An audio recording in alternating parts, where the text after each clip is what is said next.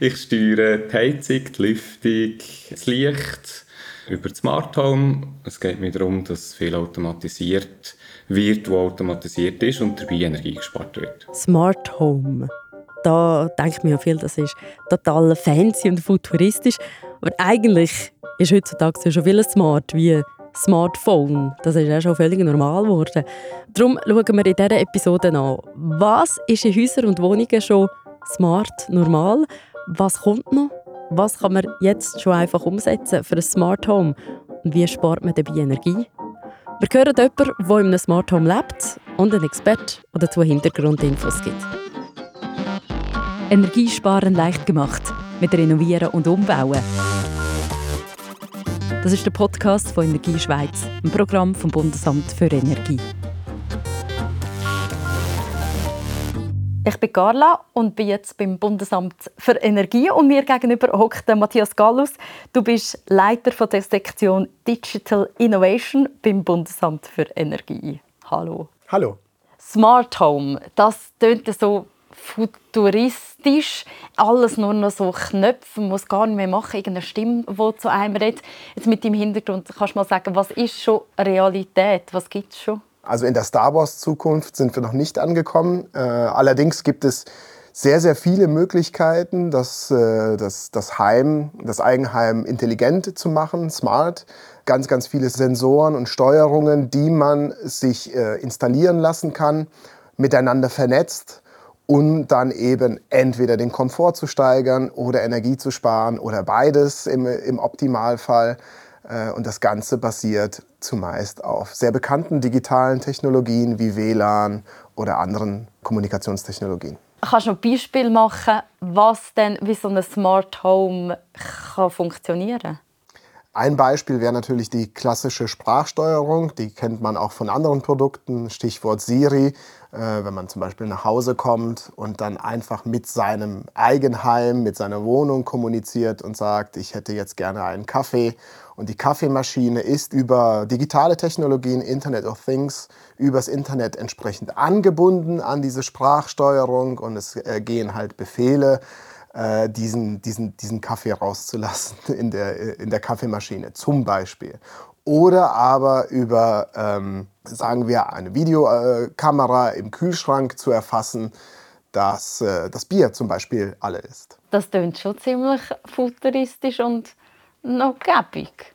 Also, aber dann schauen wir, wie man da auch dabei kann Energie sparen kann.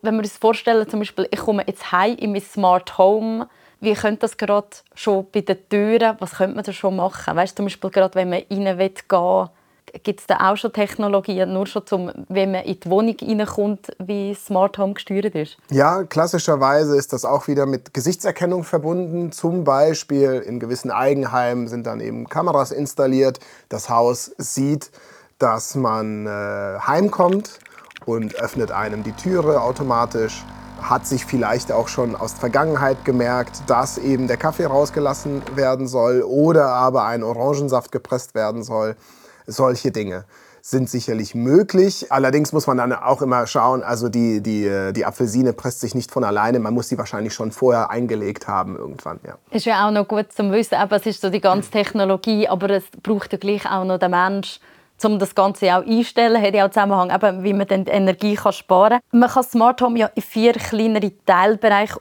aufbrechen. Und der wichtigste Teil ist ähm, das mit der Energieverwaltung. Kannst du erklären, also was passiert da genau? Ja, ganz genau. Das ist sicherlich der technischste Teil, wenn man so will, äh, in dem man einsteigen könnte. Jetzt äh, weit weg vom Komfort oder von den Beispielen, die ich vorher gebracht habe, die waren sehr komfortfokussiert. Ein Teil von intelligenten Gebäuden sind natürlich sogenannte Energiemanagementsysteme. Man kann sie auch ganz ohne Komfort installieren und dann werden einfach nur die Energieflüsse optimiert sei es äh, Verbrauch, Produktion von Strom, Gas oder Wärme. Das klassische Beispiel ist heutzutage sicherlich eine optimale Abstimmung zwischen einem äh, Photovoltaikmodul, einer Solaranlage und einer, einer Wärmepumpe. Wenn äh, das normalerweise installiert man das gemeinsam, man kann das sehr gut miteinander optimieren und dann kann man den, den Wärmebedarf sozusagen erneuerbar decken. Zu der Solarenergie gibt es auch eine Podcast-Episode von Energiesparend leicht gemacht mit Renovieren und Umbauen. Dort gibt es Tipps, wie eine Photovoltaikanlage kannst installieren wie viel es kostet und auch wie viel Energie das kannst produzieren Der Link dazu ist in den Show Notes. Schauen wir das Smart Home an, konkret. Sagen wir, Frau Meier findet das eine tolle Sache. Was braucht sie für Geräte dafür? Da, da, gibt es äh, ganz unterschiedliche Geräte. Äh, nehmen wir einmal äh, das klassische Beispiel, das ich eben genannt habe, mit dem Solarmodul und der Wärmepumpe. Dort muss es sicherlich so sein, dass diese Anlagen jeweils digitale Schnittstellen haben. Das haben sie im überwiegenden Maße. Diese werden dann vernetzt über ein meistens ein WLAN, ein Home-WLAN dann gibt es über eine Serverinfrastruktur von einem entsprechenden Smart Home Dienstleister, gibt es dann eben genau diese Optimierung, die sich Frau Meier äh, wünscht.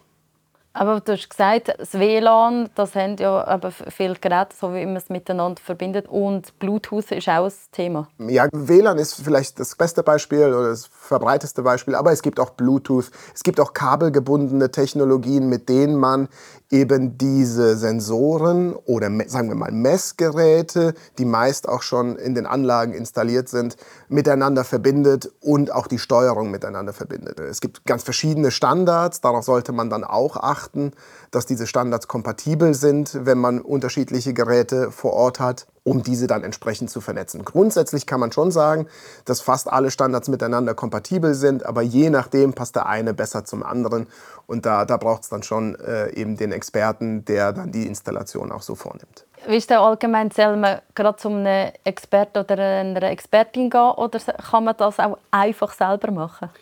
Ja, da, da ist die klassische Antwort wahrscheinlich, äh, es kommt drauf an, es kommt auf den Fall an, was man denn gerne zu Hause hätte. Momentan ist der Stand der Dinge so äh, bei Energiemanagementsystemen, dass man am besten zu einem Installateur geht. Also gerade wenn es sich um, um Solarmodule in Verbindung mit Elektromobilität handelt, in Verbindung mit Wärmepumpen oder einfach nur Batteriespeichern im Keller oder wo auch immer die Batterie dann steht. Dort sind es dann wirklich die Installateure, die dann genau nachschauen, welche Produkte man am besten miteinander gemeinsam bestellt, so dass die Integration möglichst einfach ist und man dann eben möglichst, möglichst gut optimieren kann. Ja. Und was ist der Unterschied, wenn Frau Meier Mieterin ist oder wenn sie ein Haus besitzt? Das ist ein ganz, ganz wesentlicher Unterschied. Äh, Mieter können natürlich keine Dinge am Gebäudebestand ändern. Ähm, gerade im Bereich Energiemanagement hat es meist mit größeren baulichen Veränderungen zu tun. Also der Batteriespeicher muss ja irgendwo installiert werden, äh, das Solarmodul kommt aufs Dach, solche Dinge. Äh, die Elektromobilladestation äh, muss auch irgendwo äh, am Haus äh, installiert werden. Also das führt gewisse Arbeiten mit sich und das kann ein Mieter natürlich nicht von sich aus initiieren. Typischerweise macht das der Immobilienbesitzende.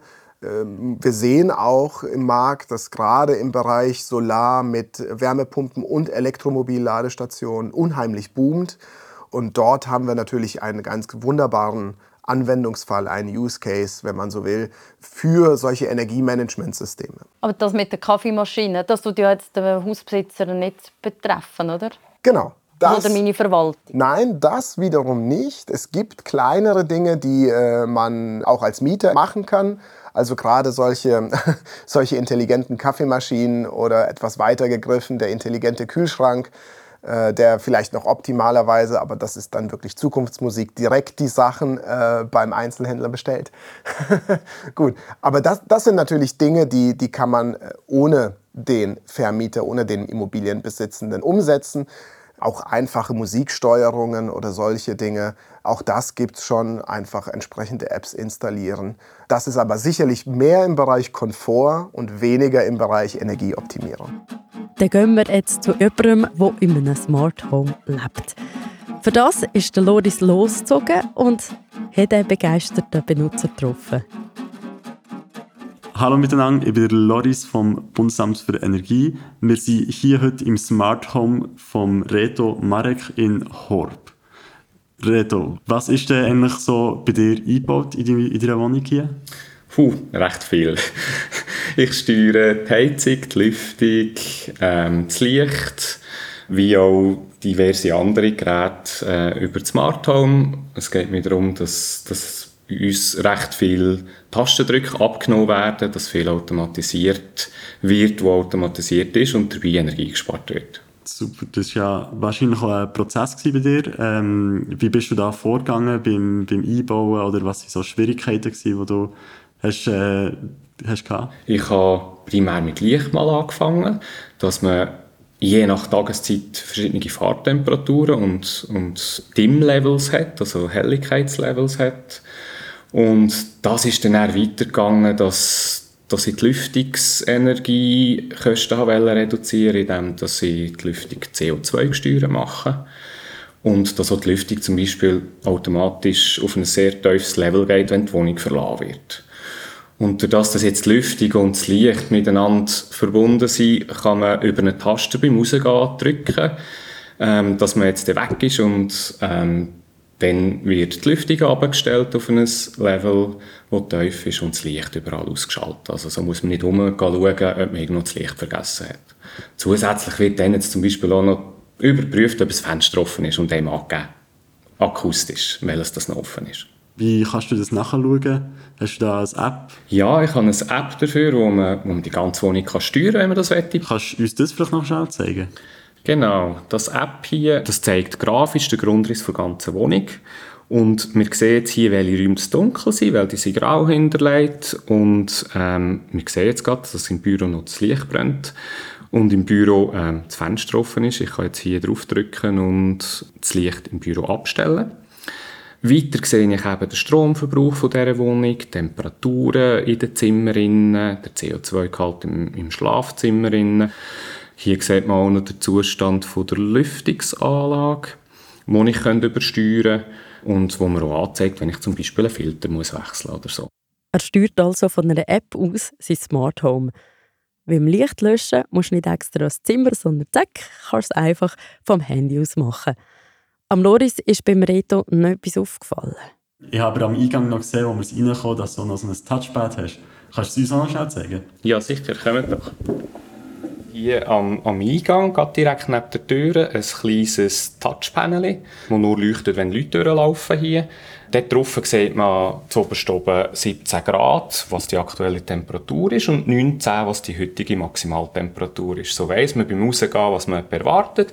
Rechts hat es ein Wölkchen mit, mit Regentröpfchen, heute regnet es.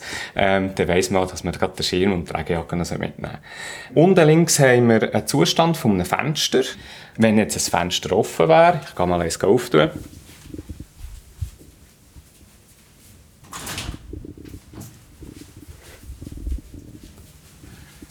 Wenn jetzt das Fenster offen ist, dann erscheint das Symbol unten ähm, orange. Und wenn wir jetzt die Wohnung würde verlassen würden, würden wir immer den Knopf hier drücken.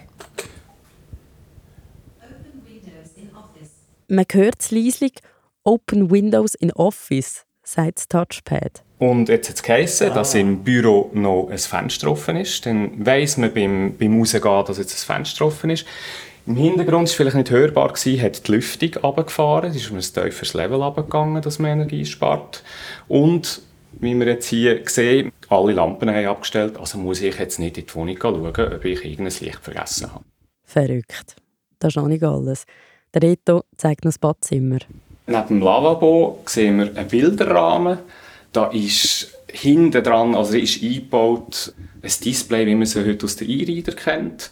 Es ist batteriebetrieben, das Gerät, und es zeigt uns Termine an für die ganze Familie, wer was wenn los hat. Und so kann man am Morgen früh beim Zähneputzen schauen, was im Kindergarten abgeht, was bei der Frau für Termine vorhanden sind und wer Geburtstag hat. Also eine elektronische Agenda im Badzimmer. Alles ist miteinander verknüpft. Er hat ein sogenanntes Öffnungssystem. Das hat er nicht von Anfang an so gehabt. Wie bist du da genau vorgegangen bei der Installation oder beim Zusammenschrauben? Ja, genau. Ich habe mich zuerst für ein geschlossenes System entschieden und habe es über vier Jahre lang gehabt. Ähm, ich habe mit der Installation von Taster und Lichtdimmer und Temperatursensoren angefangen und auch die Storen automatisiert. Recht rasch habe ich noch die Lüftung dazu gehängt und das ist in diesem System recht einfach zu konfigurieren und zu programmieren. Äh, mit der Zeit habe ich dann mehr Geräte von verschiedenen Herstellern anschließen und habe nicht eingeschlossen sein in dem System, wo man nur Geräte von diesem Hersteller kaufen kann. Und darum habe ich dann den Wechsel gemacht auf ein ähm, offenes. Und ja, dazu ist vielleicht zu sagen, man sollte das nicht unterschätzen. Es ist eine hohe Lernkurve für mich. Es war mit viel Arbeitsaufwand verbunden. Und ja, für ein geschlossenes System sollte man sich entscheiden, wenn man das ganze Smart Home Zeugs als Hobby betreiben aus meiner Sicht. Ähm, wenn man eine Out-of-the-Box-Lösung möchte, dann ist man aus meiner Sicht eventuell heutzutage noch mit einem geschlossenen System fast besser bedient. Was würdest du lieber selber machen? Bei was muss man eine Fachperson kommen? Wie siehst du das? Ja, in normalen Zimmern eine Lampe montieren oder einen Schalter gegen einen Dimmer austauschen, das, das kann, äh, kann alleine und darf alleine aus meinem Wissens gesetzlich. Es sind aber gewisse Grundkenntnisse nötig, dass man die Sicherung rausnimmt, dass man näher schaut, dass auf diesen Leitungen wirklich kein Strom mehr ist und dass man das misst. Und sobald es um Steckdosen geht, dass man es gesetzlich eigentlich muss an einer Fachperson überlassen gehen wir von Horb zu Luzern zurück auf Ittigen bei Bern zum Bundesamt für Energie zu Matthias Gallos und reden über das Geld. Mit was für Kosten muss man rechnen, um das ummodeln? Ja, ähm, bei den Kosten ist es äh, so, wie es immer ist im Leben. Äh, es geht günstig, aber die, äh, die Grenze ist nach oben offen. Es gibt sicherlich kleinere Systeme, die man schon für einige wenige hundert Franken äh, bei, bei sich installieren kann und einen, einen gewissen äh, Integrationsaufwand vielleicht auch selber treiben muss mit den, mit den entsprechenden Handbüchern. Aber dann, dann funktioniert das ja. Also ich meine, die Sprachsteuerung auf den Handys funktioniert auch mal meistens ganz gut und ist über gewisse Apps dann auch schon äh, miteinander verbunden. Zum Beispiel, in, in, ich, ich persönlich habe ein, ein Audiosystem, das, das ich so steuern kann. Ähm, bei den anderen Dingen äh, geht es dann natürlich äh, weiter nach oben preislich, gerade wenn man etwas kompliziertere Umbauten äh, braucht, um eben äh, Energieoptimierung durchzuführen. Das kann schon mal bis zu 2.000, 3.000, 4.000, je nach, je nach Größe der Anlagen natürlich und nach Anforderungen, was für, was für Features man in dem gesamten System haben will. Frage natürlich auch, um was spart man? Also jetzt Geld und Energie. Ja, das ist natürlich eine diffizile Balance, die man jedes Mal für sich selber ein wenig herausfinden muss. Man sieht einfach gerade im Bereich Optimierung Solar- und Wärmepumpe, Solar- und Elektromobil, wenn man dann eben die Tankkosten dagegen hält, kann sich das relativ zügig rechnen. Es gibt andere Maßnahmen, ähm, wo man dann sagt, okay, ähm, da nehme ich ein bisschen mehr Geld in die Hand. Äh, vielleicht rechnet sich das nicht in absehbarer Zeit. Und damit meine ich typischerweise fünf Jahre. Das ist oft ausgeschlossen, dass es dann so schnell geht, wenn man zum Beispiel einfach nur sparen will und weniger vor Ort die Energie optimiert. Dort kann aber wiederum sein, dass man einen, einen anderen Nutzen für sich findet, nämlich den Komfort zum Beispiel sagt, ja, also ich möchte dieses System einfach haben, weil, weil ich es einfach extrem cool finde, in Echtzeit zu sehen, wie, wo meine Energie hinfließt und wie ich sie verbrauche. Das sind natürlich auch Dinge, die man, die man berücksichtigen muss äh, von, von Konsumentenseite. Klar. Also so ganz konkrete Zahlen, wie viel Geld man spart, kann man nicht sagen. Es kommt fest auf Setup drauf ab. Aber was man kann sehen kann, ist, wie viel Energie was verbraucht. Das ist schon noch spannend. In der App zeigt es gerade in Echtzeit an. Und wenn man auf Basis dieser Werte sein Verhalten ändert, und das geschieht. Man, man sieht sehr klar, wo man das Licht angelassen hat oder wo der Kühlschrank vielleicht äh, nicht ganz zu ist. Und solche Dinge kann man bis zu 6% an Energie sparen. Und das wiederum je nach Preislage, momentan sind die Preise ja eher hoch, kann sich dann wiederum schneller rechnen, als man denkt. Aber auch da kommt es auf den Einzelfall an. Und die Tools und Apps und so, die brauchen ja auch alle wieder Energie. Wir wollen die auch Energie sparen. Wie ist das im Verhältnis? Ja, ich sag mal so, um etwas zu erreichen, muss man immer auch etwas investieren. Aber ähm, es, ist, es ist in der Tat so natürlich, das sind alles digitale ähm, Anwendungen und die brauchen Energie. Es ist allerdings so, dass sie äh, meistens sehr, sehr effizient sind und jetzt auch nicht so viel Energie wiederum verbrauchen. Das heißt, im Endeffekt kann man sagen, man spart am Ende des Tages mehr als diese, sag mal, diese, diese digitalen App und die Anbindung der Geräte ans Internet wirklich auch konsumieren. Ein Punkt, wo wir glaube auch in der heutigen Zeit darüber reden, ist die digitale Sicherheit wie sicher sind so Smart Homes, dass sich nicht jemand plötzlich reinhackt und etwas macht? Ja, es, das ist natürlich richtig. Je mehr digitale Tools und Werkzeuge man in sein Haus lässt, in sein, in sein Leben lässt, desto größer wird die Angriffsfläche. Das ist, ähm, das ist einfach so. Ähm, auf der anderen Seite kann man natürlich auch viele Maßnahmen treffen und sollte sie auch treffen, wie zum Beispiel entsprechende Passwort ähm, äh, einen entsprechenden Passwortschutz, also dass man vielleicht nicht mit dem Klassiker 1, 2, 3, 4, 5, 6, 7 ähm, das ganze System sichert, sondern eben mit einem sicheren Passwort, äh, mit einer Zwei-Faktor-Authentifizierung, wenn man ähm, Applikationen hat, wo man aus der Ferne steuern kann. Es gibt Applikationen im Bereich Smart Home, wo man aus der Ferne die Temperatur im Haus hochregeln kann, hochfahren kann oder runterfahren kann. Da ist sicherlich äh, so ein Schutzmechanismus wichtig. Auf der anderen Seite sollte man sich auch von, je nachdem, was für ein System man installiert oder installieren lässt, von dem Installateur beraten lassen, ähm, also auf was man sich einlässt, wenn man die, so ein System wirklich bei sich, bei sich zu Hause hat. Wo genau werden die Daten hingeschickt? Werden sie ins Ausland geschickt? Werden sie bearbeitet oder nicht? Wir kennen das aus dem Internet mit den Cookies, ähm, aber das Gleiche gilt natürlich für solche Systeme. Hinschauen ist wichtig. Genau das Gleiche, was allgemein ja gilt, eben beim Handy, beim Computer, dass genau. man halt einfach man muss es dann halt einfach machen, wenn genau. man es Theorie weiß. auch wenn es mühsam ist. genau. Und mühsamer ist es dann aber auch, wenn sich jemand reinhackt. Dann wird es richtig mühsam, wenn man sich vorher überlegt hat, ja, also dieses, dieses Passwort, ich vergesse das immer, also nehme ich ein einfaches äh, es geht vielleicht lange gut, aber wenn, wenn, wenn dann wirklich ähm, das, das Kind in den Brunnen gefallen ist, dann merkt man, äh, den Effort hätte ich lieber besser vorher geleistet, als jetzt äh, dieses Chaos aufzuräumen. Ja. Und dazu auch Versicherungen. Wie weit sind Versicherungen heutzutage schon, dass sie dann auch auf diese Fälle spezialisiert? Es gibt einige Versicherungen, die natürlich im Bereich Cyber ähm, mittlerweile am Markt erhältlich sind. Man muss klar sagen, ähm, das sind neuere Produkte. Ähm, wenn man sich äh, gewisse Statements anschaut, auch gerade aus dem Verbraucherschutz, äh, ist es eher so, dass man äh, vielleicht noch abwarten sollte mit diesen Produkten. Ähm, auch gleichzeitig muss man ja bedenken, nur weil man eine Versicherung hat, heißt es nicht, dass man gesichert ist. Das ist eben nicht so. Und dann im Einzelfall, ob dann die, die Versicherung wirklich dort greift, wo, wo man sich das wünscht, ähm, ist, ist dann noch herauszufinden. Also der Verbraucherschutz ist da tendenziell eher zurückhaltend. Okay, also du hast gesagt, aber man sollte noch warten. Also im Moment ist man noch nicht so gut geschützt, aber es, eben, es kommt sicher noch. Ja, es ist, es ist ein, natürlich, es ist eine Entwicklung, der Markt ist sehr dynamisch und diese, diese Versicherungsprodukte werden, werden natürlich angepasst werden, laufend und, und, und entsprechend auch besser werden. Aber grundsätzlich muss man einfach sehen, das sind eher neuere Produkte im Vergleich zu einer klassischen Haftpflichtversicherung, die man aus anderen Bereichen kennt und die auch gut funktioniert.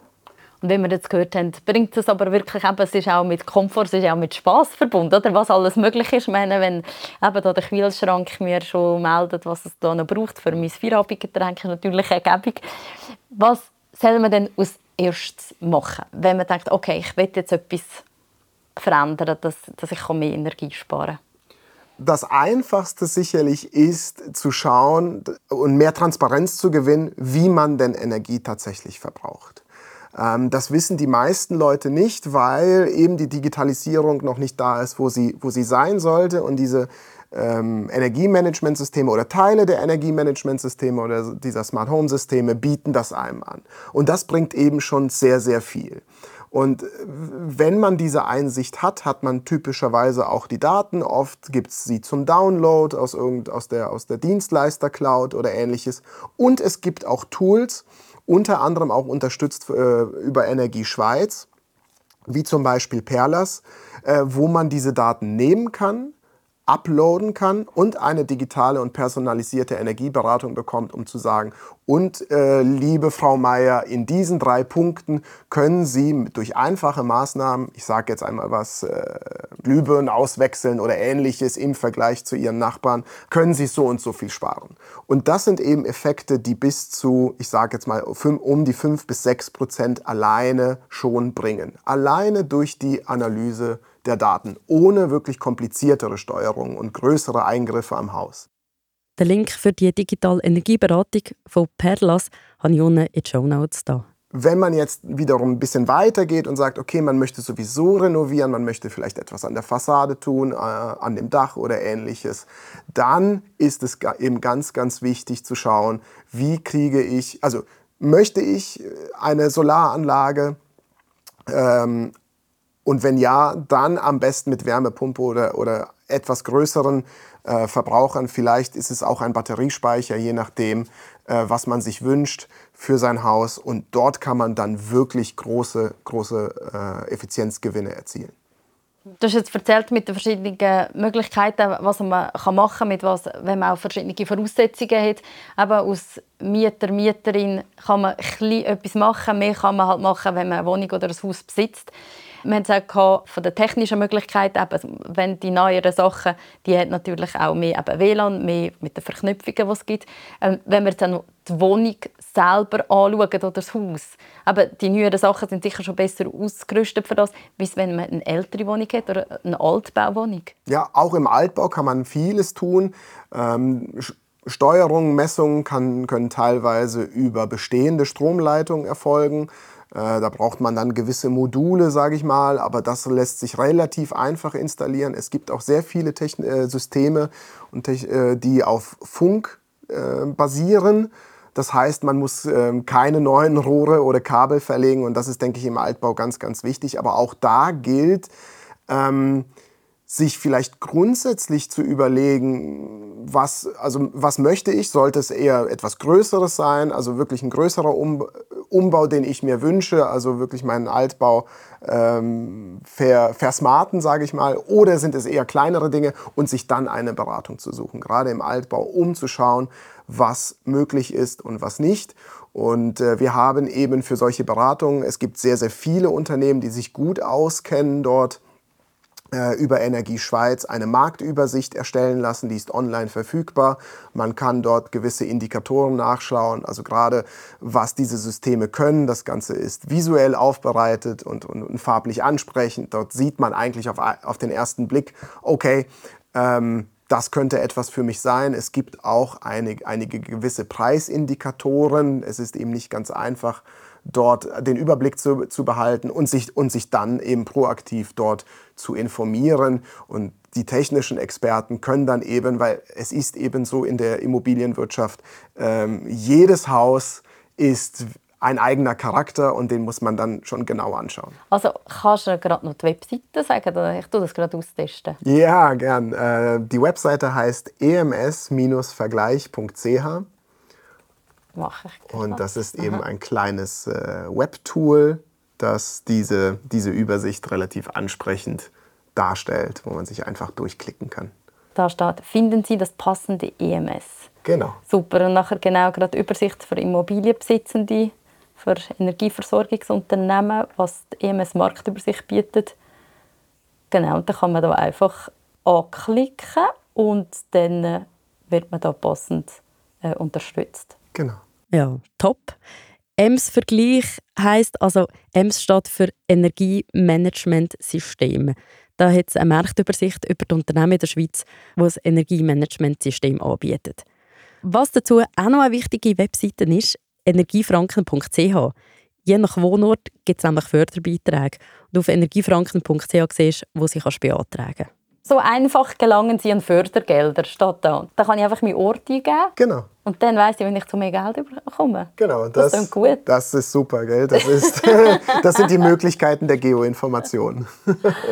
ah, genau, dann kann man genau da die verschiedenen Beratungen sind da aufgelistet für private, ähm, auch unterteilt schon Unternehmen oder Gemeinden, Förderprogramm finden, Gesuche einreichen Und dann ist da ein Bild von einem Sparschwein, wo steht Förderbeitrag erhalten. Genau. Perfekt.